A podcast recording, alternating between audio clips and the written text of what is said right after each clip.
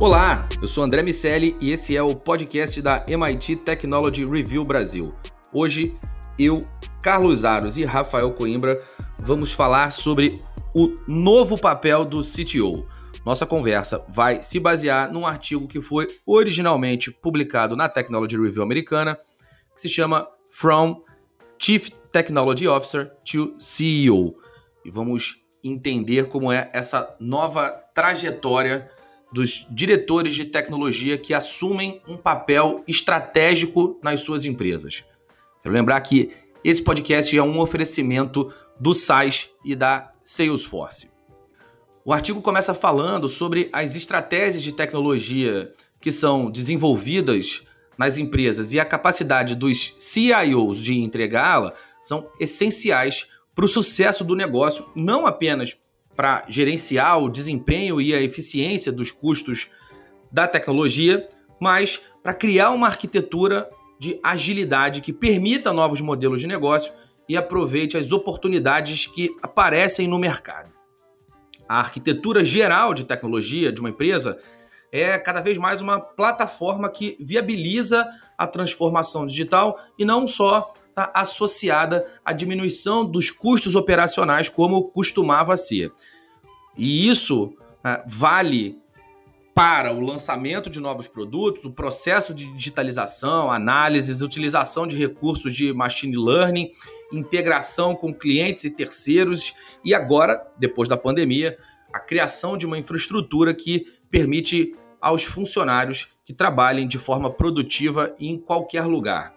E aí talvez o exemplo mais latente dessa história toda seja o varejo, enquanto as vendas no varejo global vão diminuir mais de 5% esse ano, o e-commerce vai crescer mais do que 15% em 2020, totalizando 16% das vendas globais e comparados aos 13% do ano passado. Então, de muitas formas, a pandemia aguçou os olhares em torno da necessidade de transformação digital e esses perfis são aqueles que permitem às empresas a se desenvolverem num ritmo que não aconteceria em tempos normais. Sem viagens de negócios ou outras distrações, as equipes puderam se concentrar em algumas dessas iniciativas e diversos pro projetos que eram adiados há anos tiveram que ser executados em meses, o que aqueceu inclusive o mercado de consultorias de tecnologia. E aí, enquanto os CIOs e CTOs estão no comando desse processo de transformação digital, é, os roteiros são moldados no conselho e orientam a, a empresa através das forças, das mudanças de mercado e também das forças regulatórias. Durante muito tempo, por exemplo, a gente viu a tecnologia de nuvem estando também associada à diminuição de custos, e hoje em dia ela cria ambientes operacionais mais ágeis e viabilizam colocar novos produtos em produção, ambientes de sandbox para colaboração e estrutura de DevOps que permitem que os líderes eh, de tecnologia consigam eh, gerenciar ciclos de produção de uma maneira mais eficiente. Uma pesquisa da Technology Review americana descobriu que 61% dos 300 líderes empresariais entrevistados uh, disseram que estavam aumentando seus investimentos em tecnologia de nuvem especificamente, como resultado direto da pandemia. E ao serem entrevistados, os CTOs e CIOs também se veem com um papel mais importante na empresa. Uh, uma outra pesquisa, dessa vez da Corn Ferry, descobriu que 51% gostariam de se tornar CEO, mas só 12 gostariam uh, que esse fosse o seu próximo passo imediato, só 12%. E mais de dois terços afirmaram que conduzir a empresa no meio do processo de transformação digital ao longo da pandemia foi provavelmente uh, o período mais importante da sua carreira e que o sucesso vai ser baseado na velocidade com que eles puderem impulsionar a agilidade de negócios da sua empresa e permitirem crescimento de receita. O fato é que essa visão estratégica dos CTOs e CIOs, aqueles que apresentarem essa habilidade, sem dúvida serão capazes de liderarem a empresa como executivos, aqueles que enxergarem e forem capazes de juntar tecnologia e negócios, certamente vão ser ativos fundamentais para as suas empresas. Meu amigo Rafael Coimbra, chegou a vez dos nerds? Chegou a vez dos nerds, só que os nerds não são mais os mesmos lá dos anos 80, 70, quando surgem os primeiros computadores e os especialistas em informática, né, um termo que a gente ouve cada vez menos. O nerd de hoje ele tem que ter uma visão estratégica, né? não apenas entender daquela tecnologia, dos gadgets, dos circuitos, ele tem que ter uma visão mais ampla, até porque essas tecnologias elas estão no momento de espalhamento. Eu digo que é, é, é, é um movimento duplo. De um lado, você tem tecnologias que ficam mais acessíveis, mais fáceis. Para a gente lembrar, quem é um pouco mais antigo, no currículo antigamente a gente tinha que colocar é, especialista ou entendimento em pacote Microsoft, né? Você tinha que saber Word, PowerPoint e Excel. De repente isso sumiu. Por quê? Porque são tecnologias que vão sendo incorporadas no nosso dia a dia, vão facilitando a vida de todos e elas vão se entranhando dentro do, do processo das empresas. Por outro lado, novas tecnologias têm surgido, como a computação em nuvem, como inteligência artificial, e aí cabe a esse novo nerd estar antenado para o que está vindo por aí e saber ser uma espécie de um maestro, né? articular essas tecnologias, fazer com que elas sejam integradas, identificar os profissionais que vão ter que se especializar mais, os outros que vão ter que já incorporar tecnologias assimiladas e fazer com que essa roda gire. Então, é, é isso, é um, é um, novo nerd, um nerd muito mais capacitado, muito com uma visão muito mais expandida do que a de antigamente.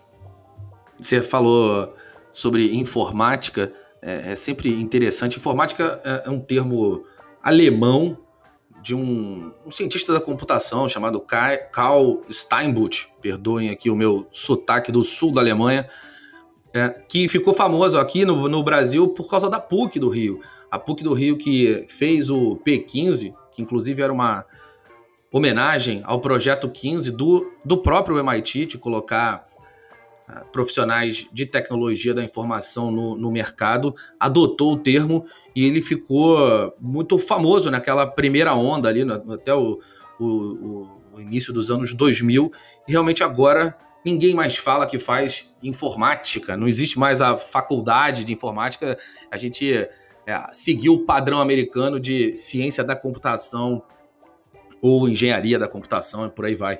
É, é, é curioso ver o, que o termo surgiu e sumiu tão rapidamente, como aliás as próprias tecnologias. E aí, Carlos Aros, você vai ver um CIO ou um CTO no comando das empresas? Bom, a verdade é que o nerd de ontem é o chefe de muita gente hoje, né? E cada vez mais assim será. O, o grande ponto é que a gente acompanha aí é, ao longo desses últimos meses uma discussão um pouco mais intensa sobre a transformação nas companhias e algo que não é novo, é importante dizer, mas que como um grande fato surge, acaba ganhando uh, destaque. Esse grande fato é uma crise que se impõe, faz com que muitas empresas uh, tenham de se reinventar, de rever uh, custos, de, de, de reorganizar a operação para continuar caminhando e não parar.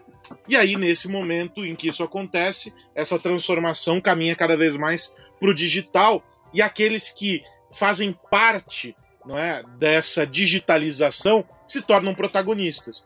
As empresas que melhor estão vivenciando uh, esse momento aqui que a gente está vivendo são aquelas que já fizeram essa transformação há algum tempo, que incorporaram os profissionais de tecnologia às demais unidades uh, da empresa, que entenderam que a tecnologia ela não é um braço da empresa, mas a tecnologia ela é a empresa e a partir das decisões que se toma em relação a investimentos com tecnologias e a adoção correta de ferramentas para o caminhar da empresa, você consegue ter um negócio mais saudável, um negócio que consegue trazer resultados, que consegue se reinventar, que tem mais agilidade.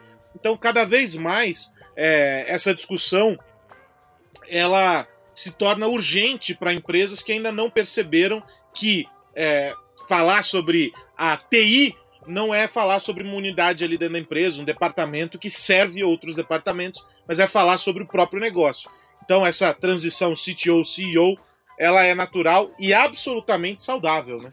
Eu vou, eu vou além, Aros. É, a gente pode ver também um movimento importante em algumas empresas de extravasar a tecnologia. O que, eu estou querendo dizer com isso? Você falou aí, né? Muitas empresas ainda têm ali o departamento de TI, como se fosse um núcleo isolado. Mas empresas ágeis, empresas modernas já entenderam que dá para pegar essa tecnologia e muitas vezes até terceirizar. Você compra soluções prontas, você pode comprar soluções na nuvem, você pode comprar marketplaces prontos, você pode comprar sistema de logística pronto. Tem uma série de adendos que podem ser incluídos remotamente, virtualmente e que sim vão fazer parte da empresa, não sendo uma propriedade da empresa, né? Aquela coisa de tenho que ter o meu departamento de TI, mas um, um organismo vivo que se expande para além daquele objeto físico da empresa. Então, quem também conseguir fazer essa articulação, mas aí tem que ser é, bem inteligente, porque isso muda o tempo inteiro, mas plugar essas soluções pré-prontas e conseguir até escalar a empresa, né? É muito fácil hoje você escalar porque você não precisa construir dentro da sua empresa, você compra essa solução pronta. Esses líderes, com essa visão estratégica, vão ter vantagens em relação àqueles que só olham para dentro da sua própria empresa, para o seu umbigo. É, eu acho que esse papel uh, do, do departamento, da área de tecnologia, ele tende a ficar muito associado à a, a, a, gestão de, dos recursos humanos que compõem esse, esse departamento, essa, essa área. Ah, quando a gente enxerga tecnologia pervasiva, e aí olhar o, o que o Aros falou, tecnologia ah, mudando a forma através da qual as empresas gerenciam pessoas, tudo que diz respeito a People Analytics, desde o modelo, dos modelos de contratação até os modelos é, de promoção, podem, podem estar associados à, à tecnologia. Tudo que diz respeito à, à logística, pesquisa operacional, as áreas uh, também uh, tem um efeito direto da tecnologia. Marketing não se fala, não dá para imaginar fazer marketing sem, sem tecnologia. Enfim, todas as áreas juntas na construção de produtos vão usar a tecnologia como peça, como amálgama, para juntar é, esse processo inteiro. Então, é, é, por mais que as peças que compõem a estrutura da empresa, se a gente olhar é, como fundamento, olhar RP, CRM, tudo de, de business intelligence, é, sim, elas provavelmente até cada vez mais vão estar fora da empresa, mas a gente precisa entender a tecnologia dentro da empresa como ferramenta de construção da própria operação. E, e aí, essas, à medida que as organizações se tornarem customer centric, e elas vão se tornar, colocar o cliente no meio, desenvolver produtos para esses clientes, parar de enxergar a, a, a relação tecnologia, áreas de negócio, como a relação cliente e fornecedor, mas passar a ver esse funcionamento como uma engrenagem única, aonde eh, são medidos pelos mesmos indicadores de desempenho, estão preocupados com os sucessos dos projetos e não da gestão do projeto em si, que é como a gente viu a área de TI muito tempo e por isso a área de TI e a área de negócio brigaram durante tanto tempo. À medida que o CIO for ganhando essa importância estratégica, vale lembrar, fazendo um resgate da área de tecnologia, que ela nasceu para cuidar basicamente de estoque e folha de pagamento, elas estavam debaixo dos departamentos de operação ou dos departamentos financeiros, porque era um custo. A tecnologia estava associada a botar a roda para girar, quase um mal necessário. À medida que o tempo foi passando e que os produtos digitais foram ganhando protagonismo nas estratégias das empresas, O CIO ou o CTO, dependendo da estrutura organizacional, passou a ser também uma chave para aumento de receita e nesse momento ele assume um protagonismo, assume um papel completamente diferente daquele que ele tinha até então. Isso é uma baita oportunidade para esses profissionais. O Arlos estava é, falando do, do, do, nerd, que o Bill Gates tem uma frase exatamente assim: não, não brinque não, com os nerds da sua turma, é muito provável que algum deles seja seu chefe no futuro. Falando para a molecadinha. E, e, e, é mais ou menos por aí. À medida que o tempo vai passando, é esse, esse papel associado à visão estratégica, criar produtos, fornecer é, gente, mão de obra e pensamento para que esses produtos sejam o cerne da operação, faz ah, com que o CIO ou o CTO tenham é, realmente um papel muito diferente daquele papel que tinha até então. O André, se a gente for buscar até nas grandes empresas aí que, que fizeram mudanças importantes no modelo de negócio, né? E a gente for pegar, por exemplo, a Microsoft uh, e todo o, o processo que levou a esse novo momento da empresa hoje, com foco na nuvem, é, todo esse, toda essa mudança foi promovida por um cara que gerenciava uma área técnica, no caso era a área de cloud, né? É, que é o Satya Nadella. Ou seja, você tinha lá atrás um cara com uma visão mais técnica, com uma visão uh, focada em uma, em uma estrutura, em uma operação da empresa, não necessariamente um CTO, mas que tinha um olhar em ferramentas e que depois trouxe isso como visão para traduzir isso para o negócio como um todo.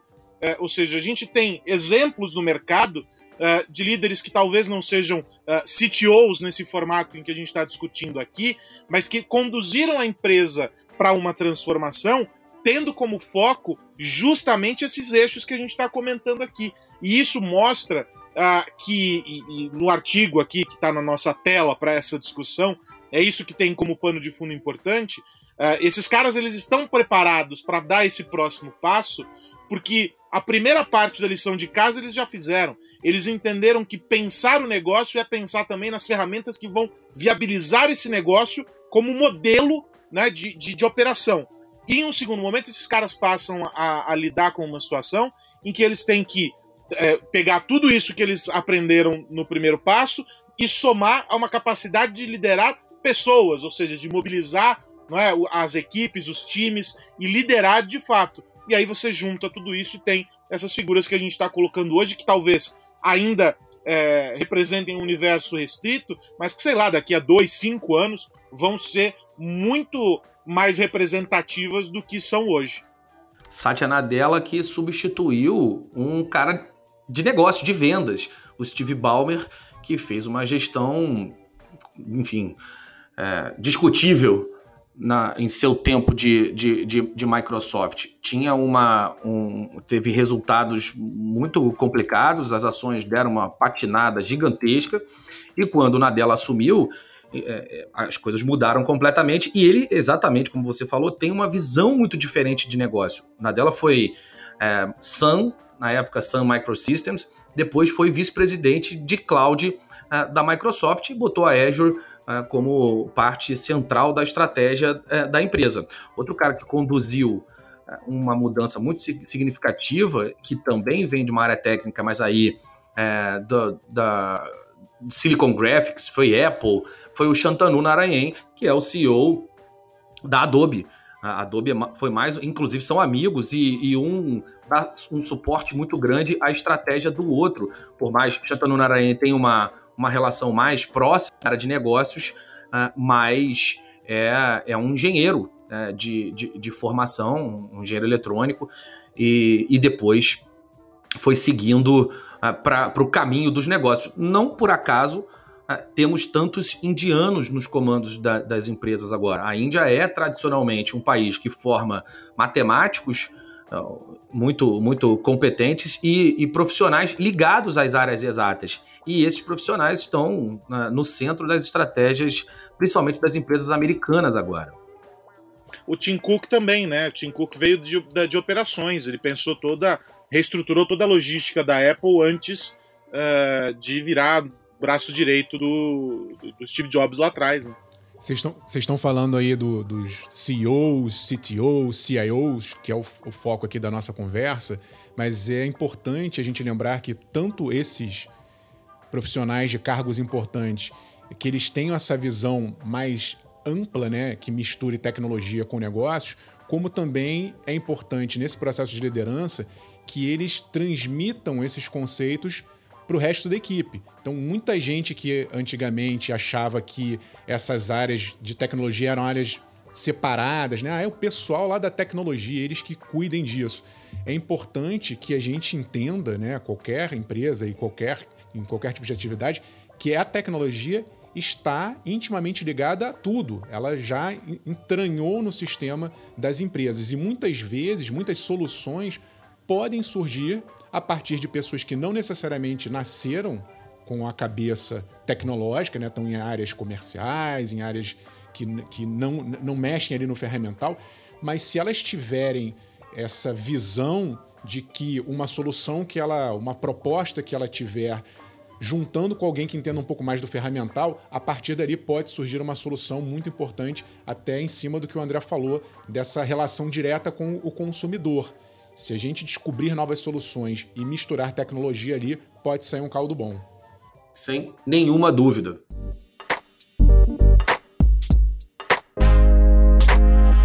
Eu vou virar a chave aqui e falar das notícias ah, da semana, mas antes quero lembrar que nosso podcast é um oferecimento do SAIS e da Salesforce. Rafa, o que, que a galera tem que ficar de olho nessa semana que começa? André, começaram as campanhas eleitorais, né? E tá todo mundo aí de olho no que os candidatos e candidatas estão falando, propostas, e uma preocupação que vem lá da eleição anterior é a das fake news. E o TSE acabou de fazer eh, já estava fazendo campanha na televisão e agora ela firmou uma parceria com algumas, algumas empresas, né? Google, WhatsApp, para tentar diminuir fake news. Eu acho um movimento válido, ele é tardio, ele, ele em 2018 deixou muito a desejar, né? Na última eleição não, não foi bem, não teve campanha educativa, mas agora chega. E eu ainda acho que falta muito. Eu testei agora, né? Vou dar o exemplo aqui do WhatsApp. TSE fez uma parceria com o WhatsApp. Você pode, um, entrar num site e preencher um. um eu contei que são 12 campos para você dizer se tem alguma coisa suspeita, uh, alguma campanha que você acha que seja falsa e mandar para o TSE. Só que lá nas letras miúdas está dizendo que o TSE só reencaminha isso para o WhatsApp. Ou seja, na prática é meio que um intermediário burocrático, não serve para nada. Seria melhor o contato direto. Aí eu fui testar o chatbot do WhatsApp. E eu entrei lá e me parece muito mais algo com preocupações de urna eletrônica, onde você deve votar, são informações muito restritas à justiça eleitoral. E o que interessa pra gente aqui no caso de fake news não está muito bem exposto. Então, é a primeira pergunta que eu fiz pro robô: o que é deepfake? É, deepfake é aquela tecnologia que faz com que uma pessoa seja transformada digitalmente em áudio e vídeo. Aí aparece um menu com 10 opções, não me responderam nada. Então é o que eu chamo de um, de um chatbot Brizola ou Maluf, para quem não conhece, quem é mais novo, eram políticos que você perguntava uma coisa e ele respondia outra. Então eu perguntei o que é deepfake e apareceu 10 itens aqui que não tem nada a ver com deepfake. E era assim: dia e hora da votação, cuidados com a saúde para votar. Ok, são informações importantes, mas não é o que eu quero. Eu quero informação clara. Eu gostaria de que, que um robozinho me respondesse: olha, eu tô com esse, essa foto aqui que eu recebi é verdadeira? Alguém checou? Você pode dar uma olhada para mim? Ainda que ele encaminhe para uma agência de checagem de fatos, eu acho que falta uma relação mais próxima, mais enfática em relação ao combate à desinformação. Se ficar só nesse campo de informações da justiça eleitoral, resolve um pedacinho do problema, mas o grosso mesmo, que a gente vai ter uma enxurrada de informação falsa, isso eu acho que o TSE e essas plataformas todas ainda deixam muito a desejar.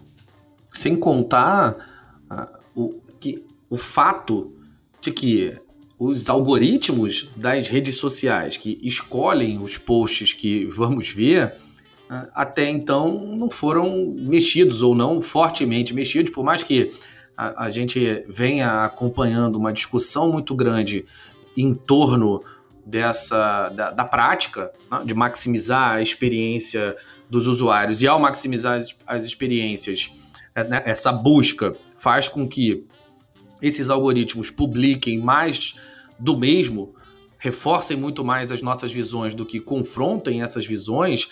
A, a, a parte que nos leva ao extremismo ao reforço de ideias que cria as bolhas também não está sendo mexida e não vai ser e a granularização dessa eleição, eleição de prefeito, a briga ali na cidadezinha, torna muito mais difícil uh, o combate a, essas, a essas, esses movimentos de desinformação e de fake news. Uh, eu, eu, vejo um momento bastante complexo uh, de utilização desses recursos nessa eleição.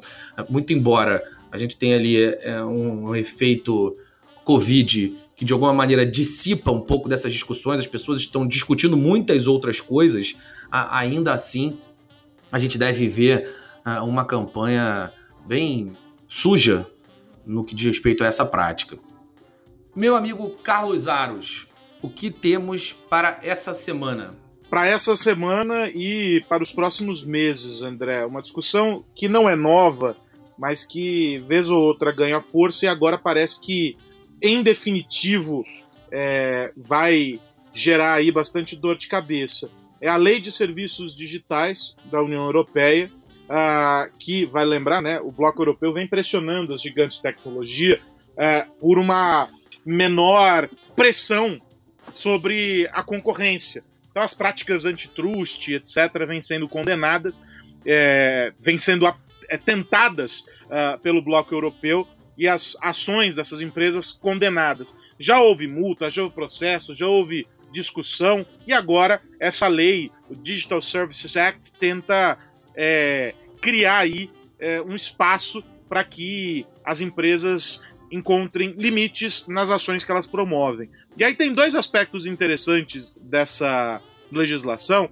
É, um deles é a proibição de que empresas como Google, Facebook, Amazon e Apple para ficar nas quatro gigantes, é, favoreçam é, seus aplicativos e forcem usuários a se inscreverem em pacotes de serviços. Os serviços se tornaram aí uma, uma fonte de receita recorrente para essas empresas e, claro, elas estabelecem uma pressão bastante grande para que os usuários assinem, ou seja, tem um, uma concentração de esforços para esse convencimento. E aí, a partir dessa lei, as empresas vão ter que puxar o freio e adotar táticas menos agressivas. Os aplicativos pré-instalados, por exemplo, é, em smartphones, vão ter uh, de sumir, porque os usuários vão ter o direito, dentro do bloco europeu, de escolher uh, que aplicativos querem ter instalados nos seus aparelhos. Eles querem instalar aplicativos, uh, querem que sejam instalados os aplicativos que o usuário deseja, não aqueles que a fabricante ou que a desenvolvedora do sistema operacional uh, querem. E tem um outro aspecto dessa legislação que uh, faz com que as empresas sofram uma auditoria anual nas métricas de publicidade.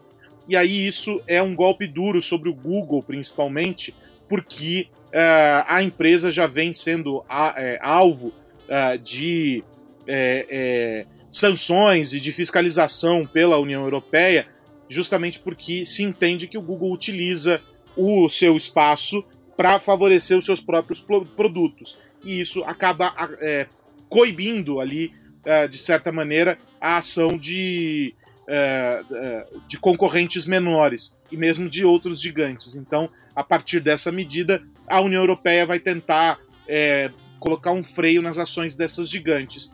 É uma briga de peixe bem grande.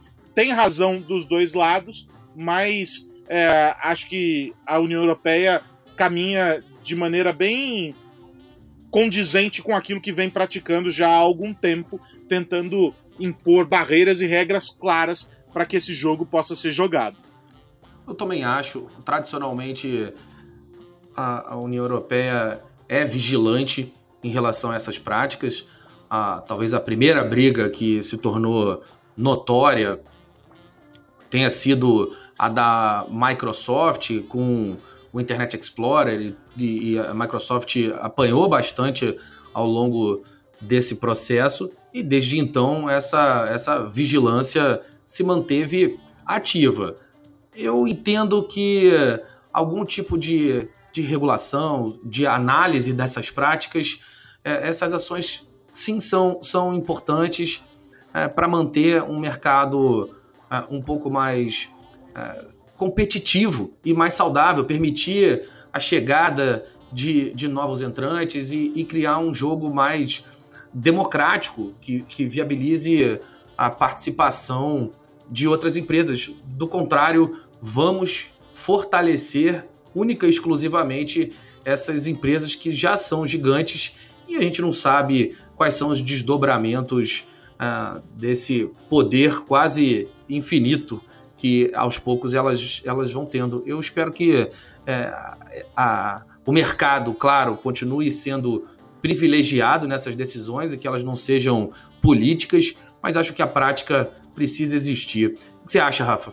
Acho também. Acho que a gente está num momento de um efeito rebote, né? Passamos aí os últimos 20 anos construindo um, um ambiente digital e de uns anos para cá, de uns quatro anos para cá, começou um movimento mais intenso de tentar reequilibrar, né? Não deixar as rédeas tão soltas. Não acho que tem que ser nem um extremo nem outro, mas em busca de um equilíbrio chegaremos lá, a União Europeia realmente liderando esse processo, Estados Unidos agora abrindo um pouco o olho e o resto do mundo a reboque dessas decisões internacionais. Então acho, tenho, eu já fui mais pessimista anos atrás, achando que a coisa estava saindo completamente de controle, mas agora eu acho que a gente chegará num equilíbrio e vai ser bom para todo mundo.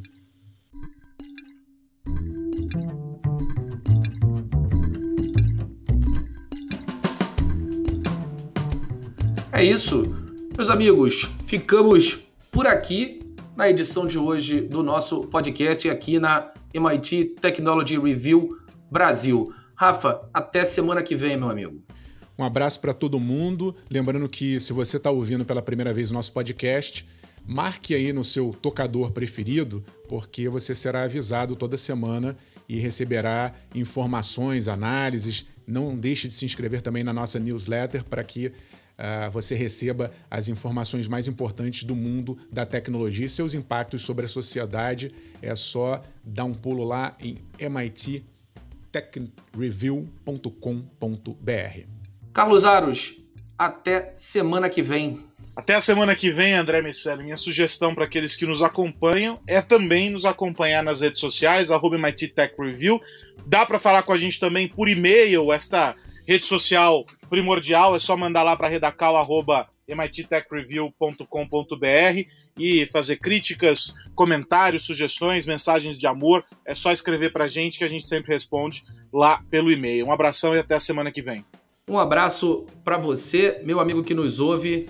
Até semana que vem com mais podcast da MIT Technology Review Brasil. Lembrando que esse podcast é um oferecimento do SaaS e da Salesforce. Carlos Aros, Rafael Coimbra, até semana que vem. Tchau!